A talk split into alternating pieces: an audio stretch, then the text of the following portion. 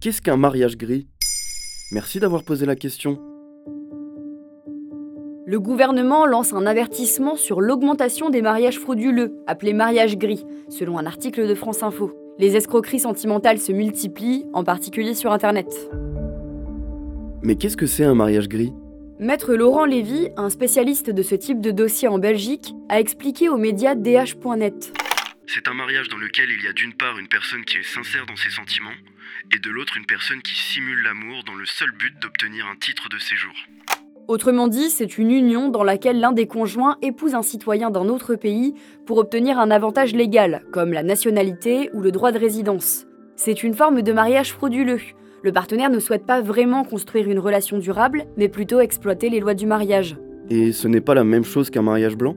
Il y a en effet des similitudes, mais dans un mariage gris, l'un des conjoints se fait duper. Il n'a pas du tout conscience que son partenaire maquille ses sentiments et croit en un amour véritable. Au contraire, le mariage blanc s'apparente plus à un commun accord des deux partenaires. Ils sont complices dans la fraude. Ils n'ont pas vraiment l'intention de partager une vie à deux, mais se marient pour contourner les lois. Et le mariage gris, est-ce que c'est puni? Oui, ça l'est. À noter que c'est seulement le conjoint qui a dissimulé ses véritables intentions à son partenaire qui peut être poursuivi et condamné.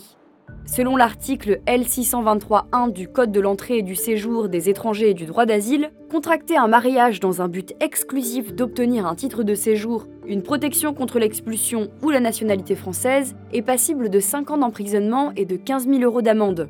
Il peut également s'ajouter des peines complémentaires comme une interdiction de séjour, voire une interdiction de territoire. Mais est-ce qu'on peut l'annuler? Tout d'abord, il faut prouver qu'il s'agit bien d'un mariage gris. C'est alors à l'époux qui a été berné d'apporter les preuves nécessaires, comme des mails, des captures d'écran ou encore des témoignages de l'entourage. Dans tous les cas, les conjoints peuvent passer par une annulation ou un divorce. Il est souvent plus simple d'opter pour le divorce, car quoi qu'il arrive, il entraînera une dissolution du mariage, contrairement à l'annulation qui, lui, peut être refusée. En revanche, pour un divorce, le mariage est dissous pour le présent, mais pas pour le passé. Le conjoint qui aura trompé ne perdra donc pas les droits qu'il a acquis avec le mariage. Pour cela, il faut obligatoirement une annulation. Il en existe deux types, la nullité relative, que seul le conjoint lésé peut demander, et la nullité absolue. Celle-ci s'applique dans les cas les plus graves, où il y a un danger pour un conjoint, et peut être demandée par toutes les personnes autorisées à réagir, comme les enfants par exemple. Voilà ce qu'est un mariage gris. Vous souhaitez réagir à cet épisode? C'est possible et ça se passe sur Spotify. Vous pouvez commenter l'épisode et répondre au sondage du jour directement sur l'appli. Maintenant vous savez, un podcast Bababam Originals, écrit et réalisé par Johan Bourdin.